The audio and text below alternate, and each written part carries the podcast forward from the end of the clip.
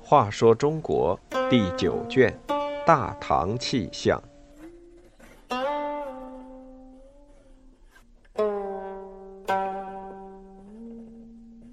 十，今可赏而官不可赏。老将何甘子会打仗，却不懂治民。柳玉将民谣告诉隋文帝，使他明白用人不当的危害。隋朝初年。担当州郡长官的都是作战有功的武将，把治理地方钱粮刑狱的事交给惯于征战的武夫，造成很多弊病。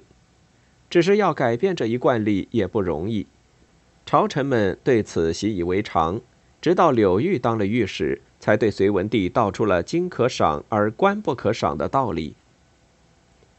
当时隋炀帝正打算派年近八十的老将何甘子。去当启州刺史。柳玉得知后，对皇上说：“甘子老将军在赵州任刺史时，手下尽是玩弄权术、鱼肉百姓之辈，当地百姓恨得他们要死，有人甚至编了民谣到处传唱。”隋文帝忙问：“是什么样的民谣？”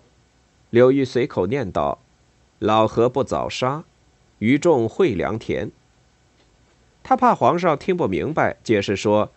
这老何就是何将军的姓，而那余种指的是甘子将军手下那帮横行霸道的小人。何甘子是身经百战、屡建奇功的老将，赵州百姓为何对他恨之入骨呢？柳玉的话虽然有根有据，皇上仍然不大相信，甚至对柳玉的解释有些不以为然。面对隋文帝咄咄逼人的目光，柳玉并不退缩。他说：“征战沙场，甘子将军确有万夫不当之勇；调兵遣将，出奇制胜，老将军自然也是神出鬼没，足智多谋。可是治理百姓和率兵打仗并不相同，既要会理刑狱，又要能算钱粮，更不能不懂春种秋获。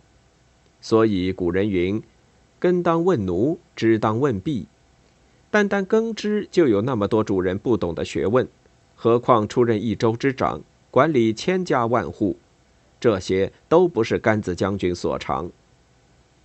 隋文帝的目光已经没有了逼人的气焰，但他仍然坚持说：“甘子将军出生入死，追随我那么多年，如今天下太平，难道就不该赏他个一官半职，也好让他光耀门庭吗？”